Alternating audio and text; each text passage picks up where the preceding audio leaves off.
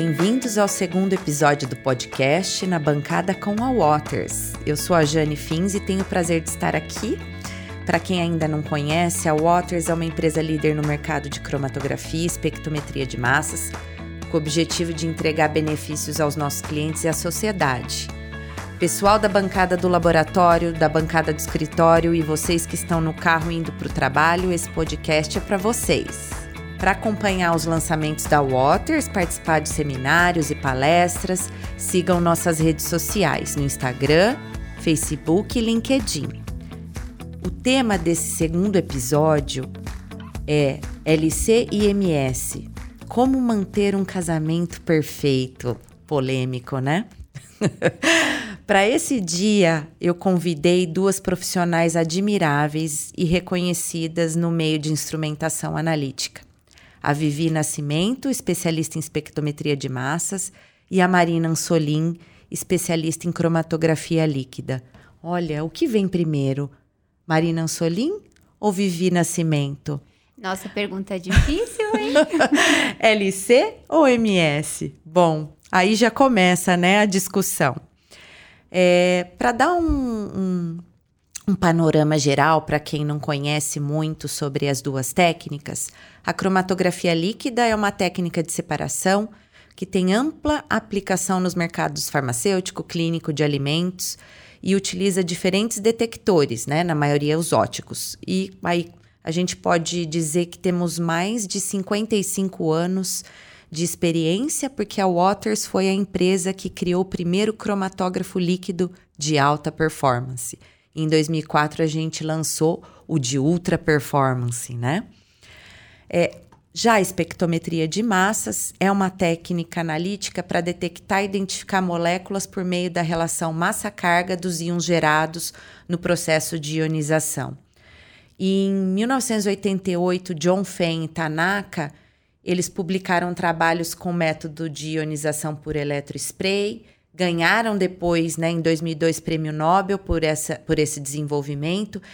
E esse desenvolvimento possibilitou o acoplamento, o casamento da espectrometria de massas com a cromatografia líquida. Então foi aí que tudo começou, né?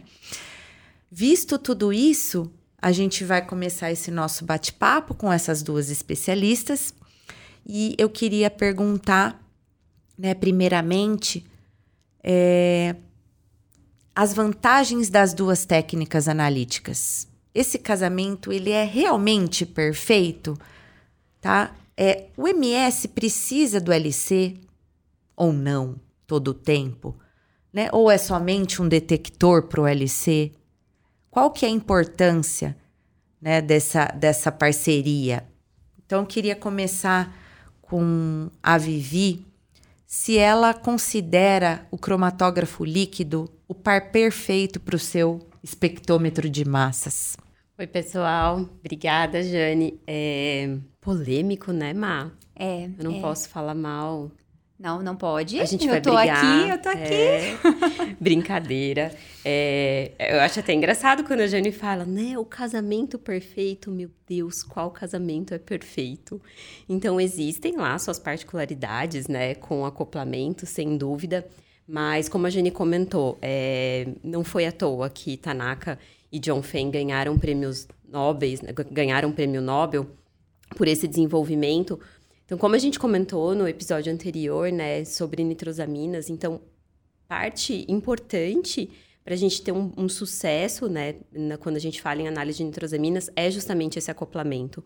Quando a gente pensa em análise de biomoléculas, né, é muito importante a gente pensar nesse acoplamento. Mas claro que existem lá as suas particularidades, né? E, e, a gente precisa pensar bastante em qual o objetivo final da nossa análise, né? Então, sempre que me perguntam sobre esse casamento perfeito, eu falo, depende, qual a aplicação, o que, que a gente vai trabalhar. Então, sempre depende muito do objetivo final. Muito bom. Marina, você concorda com a Vivi? Você acha que depende da aplicação ou você acha que existem outras opções e que o cromatógrafo líquido é parte essencial?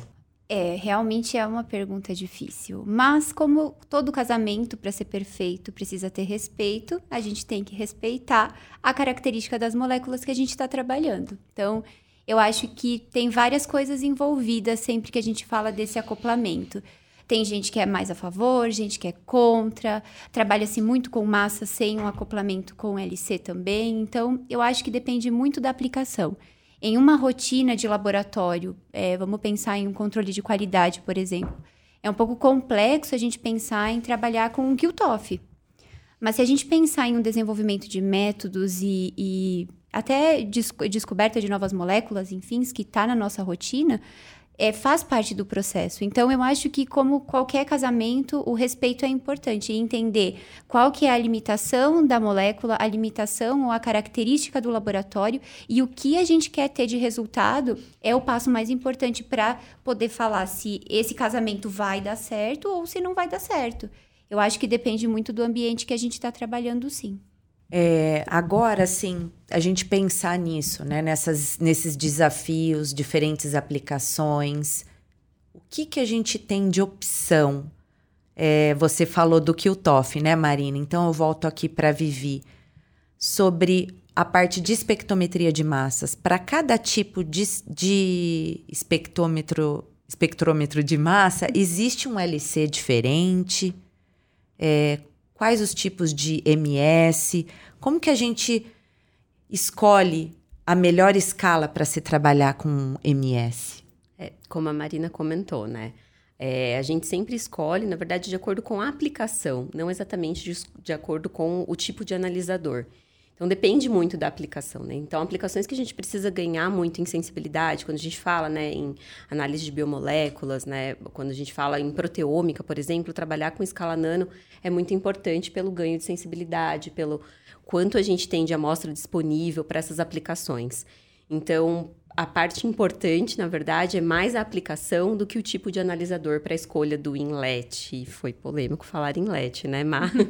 Mas com a escolha do cromatógrafo, porque eu realmente não acredito que o, o HPLC seja só um inlet ou massa seja só um detector. Eu entendo como técnicas complementares. E aí, como a Má comentou, existem aplicações que vai ser extremamente importante o uso da cromatografia, né? A gente já falou, né? Um, um exemplo bastante importante de nitrosaminas. E aí, a escala analítica é a escala de escolha, né? A gente não precisa trabalhar numa escala nano. Então, depende muito mais da aplicação do que o tipo de analisador. E o tipo de analisador também depende muito da aplicação, do que a gente está buscando. A gente está buscando uma quantificação né, em baixos níveis para trabalhar em rotina, ou como a Má comentou, a gente está buscando uma caracterização de uma nova molécula, busca de moléculas desconhecidas, aí sim, quando a gente trabalha com alta resolução e alta exatidão, a gente tem uma resposta melhor, né? Pensando no espectrômetro de massas, pensando no analisador. Então, toda a escolha, tanto em termos de analisador, de espectrômetro de massas, ou da escala que a gente trabalha no acoplamento com a cromatografia líquida está muito mais relacionado com a aplicação, com o objetivo final, do que com o acoplamento em si. Uhum. Então, assim, eu gostaria de fazer uma pergunta para você ainda, Vivi, e depois a Marina pode complementar.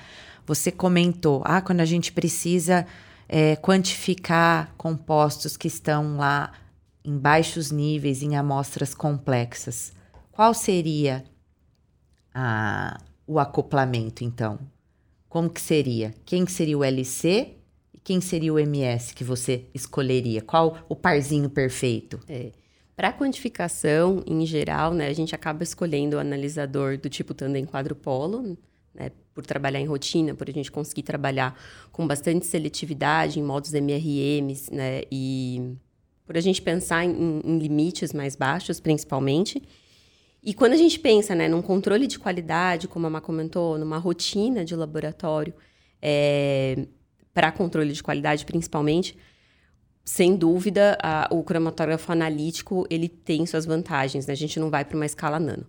Quando a gente tem esse acoplamento, e, e foi uma grande vantagem né, é, a introdução do PLC no mercado para esse acoplamento. Por quê? Porque a gente tem uma excelente resolução cromatográfica e um ganho de sensibilidade quando a gente pensa no espectrômetro de massas pelos fluxos que a gente consegue trabalhar. Então, sem dúvida, nesse caso, meu casamento perfeito será um PLC com um tandem quadrupolo. Para nesse caso, nessa aplicação específica, para mim é o, o casamento perfeito. Tá, e quando você fala de descoberta, né? Você falou que tem que ser um espectrômetro de massas de alta resolução. Fala um pouquinho mais sobre isso. Quando a gente pensa né, em descobertas de novas moléculas, quando a gente tem uma amostra complexa, seja ela para pequenas moléculas ou para grandes moléculas, é, trabalhar com alta resolução e alta exatidão de massas acaba trazendo muito mais confiabilidade no nosso resultado, né? Então, não só o resultado mais acurado, eu não gosto muito dessa palavra acurado, mas eu não consigo substituir por outra, mas um, um, um resultado mais exato, né? Quando a gente fala em, em alta resolução, a gente sempre tem que pensar na alta exatidão também, né? A nossa capacidade de medir certinho aquela massa, é, mas também nos experimentos complementares que a gente trabalha junto de MS-MS.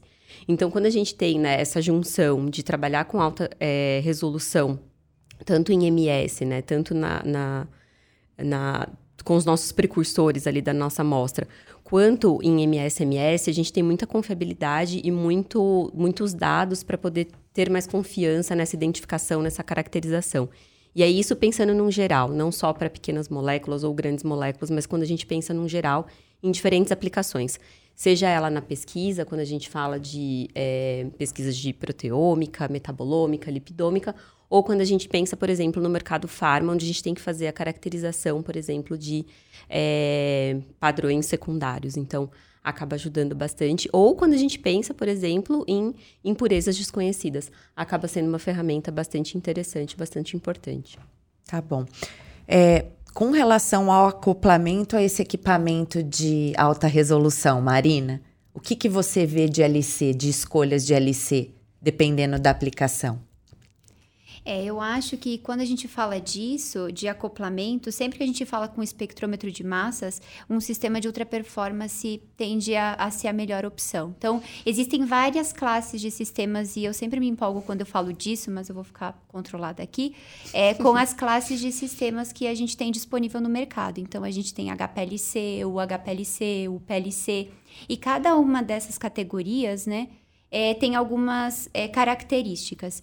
Então, sempre que a gente fala de acoplamento, um sistema de ultra performance, mas um ultra performance de verdade, vai fazer bastante diferença. E o que, que eu falo de ultra performance de verdade? Eu estou falando dispersão baixa, volume de sistema baixo. A pressão, a pressão é uma característica? É uma característica, mas na verdade ela é uma consequência do que eu vou trabalhar. Às vezes não tem necessidade de eu trabalhar com uma pressão de é, 20 mil PSI se eu vou trabalhar com uma coluna que vai chegar no máximo a 10. Então, é, a gente usa como uma característica para caracterizar esses sistemas, né? Mas eu acho que importante é dispersão, volume de sistema, um sistema realmente de ultra performance, com uma precisão de formação de gradiente, de fluxo, que vai garantir a reprodutibilidade que a gente precisa para essas análises. Então, é, como falei, existem várias classes, mas sempre que a gente fala de acoplamento, um UPLC de verdade, com características de UPLC, é, para mim é o casamento perfeito, sim, sem dúvida nenhuma. Perfeito. Muito bem, Marina, muito obrigada. Então, é escolhido aí o parzinho perfeito, né, que vocês comentaram, vai depender muito do, do desafio, né, da aplicação. Como são os primeiros passos desse casamento, né? Como que é o começo disso tudo, tá? É, eu queria perguntar para Vivi agora novamente os momentos nos quais o espectrômetro de massas quer ficar um pouco sozinho, né? Se isso existe, mesmo que tenha aquele casamento, né? Os dois estão juntinhos ali no laboratório. Existe alguma, algum momento, você pode dar um exemplo, onde o MS pode ficar um pouco sozinho, sem estar tá conectado ao LC. É, é o momento que ele precisa só para ele, né? Em todo casamento, a gente quer aquele momento do futebol, seja para o homem ou para a mulher, a gente pode querer um momento Sim. de futebol. E aí tem um momento que é, que a gente pode trabalhar, né? Algumas aplicações que a gente pode trabalhar com algumas técnicas de ionização por exemplo, é, diretas. Né? Então, quando a gente pensa em ASAP, existem aplicações para ASAP, é, onde a gente trabalha né, com a, a, inserção direta da nossa amostra. Se a gente pensa né, em, em outros tipos de ionização, do tipo DESI, RAINS, MALD, são tipos de acoplamento onde a gente tem também uma resposta analítica importante, dependendo da nossa pergunta analítica, e que a gente não tem um acoplamento com a cromatografia. É, vão responder todas as nossas perguntas? Não. Algumas perguntas a gente precisa responder com acoplamento. Mas existem algumas perguntas é, analíticas, né, alguns, alguns desenvolvimentos. Então, se a gente pensa, por exemplo, né, algo bastante interessante na parte de é, imagiamento. Se a gente pensa em imagiamento, uma fonte DESE acaba dando né, uma resposta bastante importante para a gente, bastante interessante do ponto de vista de pesquisa, e a gente não tem o acoplamento. Se a gente pensa numa aplicação de ASAP, que é uma aplicação rápida para, por exemplo, material de apreensão, a gente pode trabalhar com essa técnica é, de ionização direta sem o acoplamento.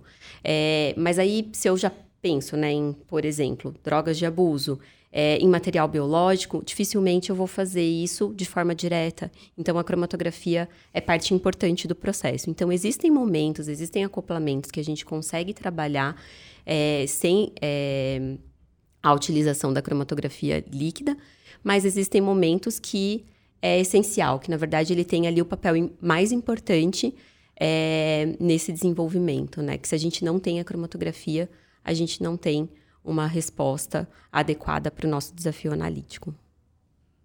Perfeito. Marina, quando a gente pensa no LC, né? O LC está lá sozinho. Uhum. E aí ele precisa de um detector, né? Precisa. Ele precisa porque, às vezes, nesse intervalo de aplicações, a gente pode utilizar ele para outras demandas analíticas. Então, como a gente conversou no comecinho, né?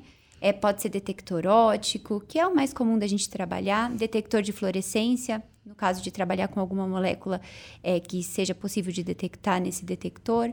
Os detectores mais universais, quando a gente fala em acoplamento com MS, eles não aparecem tanto, por exemplo, índice de refração, ou o próprio espalhamento de luz.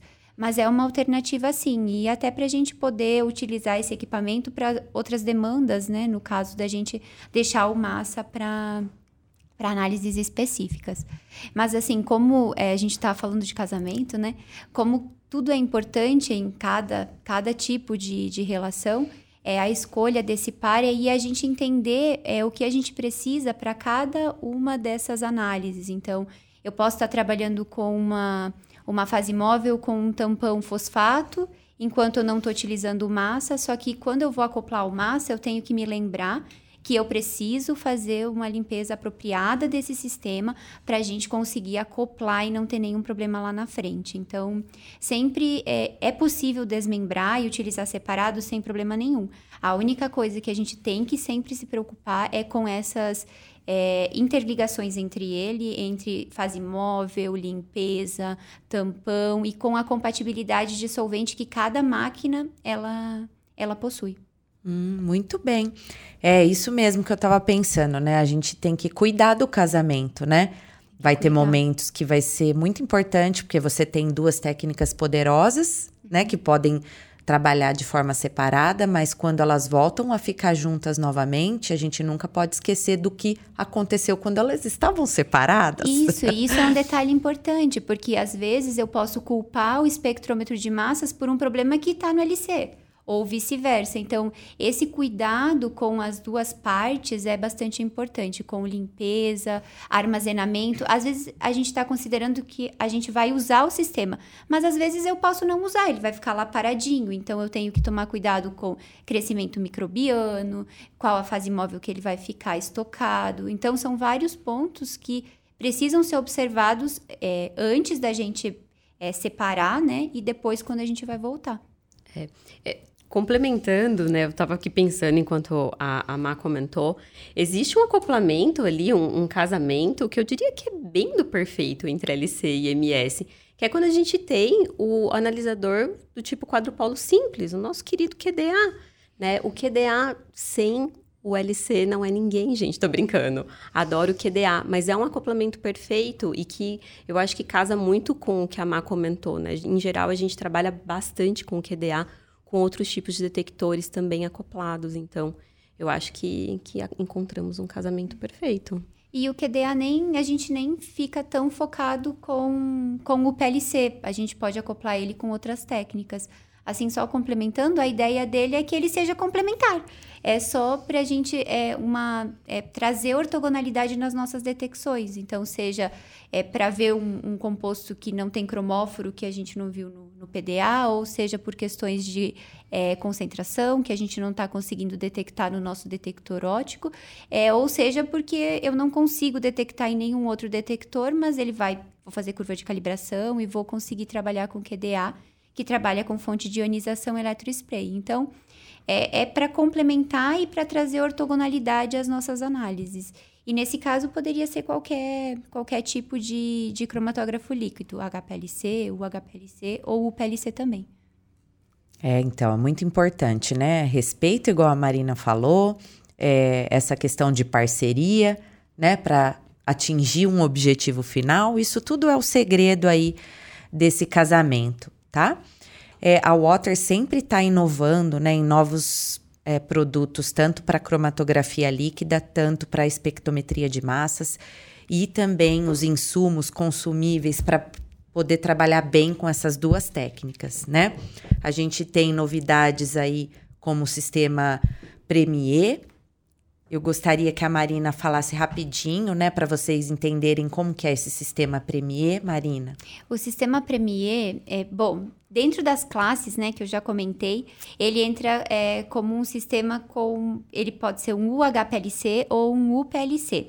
É, independente de ser o HPLC ou o PLC, vai depender do que a gente vai fazer, da demanda do laboratório, a escolha de um, de um ou outro, né? Mas a ideia dele é que toda a fluídica do sistema é feita com superfícies de alta performance. Então, se por acaso a gente tem qualquer interação da nossa molécula com o metal da superfície, ou da tubulação, ou da coluna, quando a gente usa esse sistema, isso não vai mais acontecer. Então a gente consegue ganhar sensibilidade, formato de pico.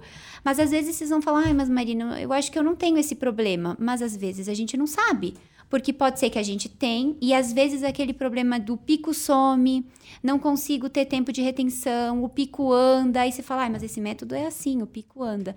Às vezes é alguma característica relacionada a isso e esse sistema pode trazer benefício.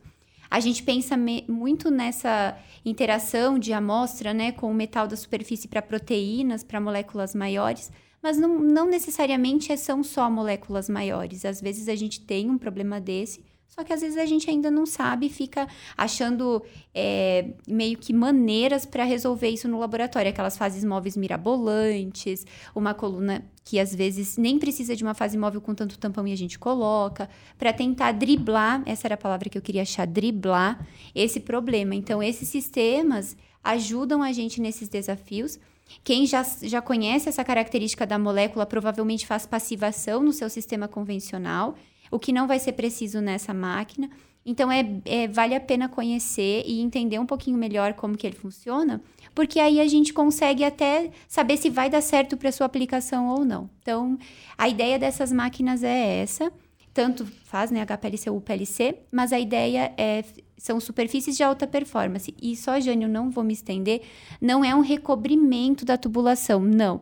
A tubulação é feita desse material, porque às vezes a gente pensa, ah, é tipo um teflon, né? E teflon, com o tempo a gente até come, às vezes, o da panela, né? Quando vê, tá tudo na barriguinha da gente. Não é um teflon, não vai sair. É, é feito desse material. Então, assim, eu, eu convido vocês a explorarem lá no nosso site, é, conversarem com a gente se, se vocês acharem que é interessante e que pode ajudar vocês. Tá bom? É, e a gente tem aqui em nosso laboratório. Ah, verdade. Para testar. pode testar. é, e a gente tem uma novidade também recém-lançada, que é o Zivo TQ Absolute. Então, esse equipamento aí, para vocês saberem mais, é, entre em contato com a gente, mas a Vivi vai dar um spoiler para vocês. Então, como a Jenny comentou, né? Então, vamos dar spoiler é, do nosso sistema, que foi recém-lançado, o TQ Absolute, também quadrupolo mais sensível dentro da nossa linha. É, é, o nosso sistema, né? É o sistema com maior sensibilidade por metro cúbico. Então, um sistema bastante compacto pelo quanto que ele oferece em termos de sensibilidade e robustez. Então, assim como a Má comentou, para a linha Premier, entrem em contato conosco e nas nossas redes, é, no nosso site para saber mais. E é um super lançamento da Waters que, que vai trazer muito benefício, sem dúvida, é, na bancada. Vai abalar as estruturas da bancada. muito bem, muito bem. Gente, agradeço muito a audiência de todos e a gente espera que vocês tenham gostado aí desse bate-papo, dessa discussão.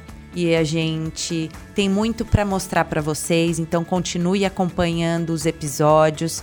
Né, acesse lá o link na descrição do nosso podcast para saber mais sobre a Waters e, fica, e fique de olho aí nos próximos temas. E vamos caminhando com a ciência do que é possível. Obrigada, meninas. Obrigada a todos. Obrigada, Jane. Obrigada, Vivi. Tchau, tchau, gente. Um beijo. Obrigada, Má. Obrigada, Jane. Tchau, De pessoal. nada. Beijo. Beijos.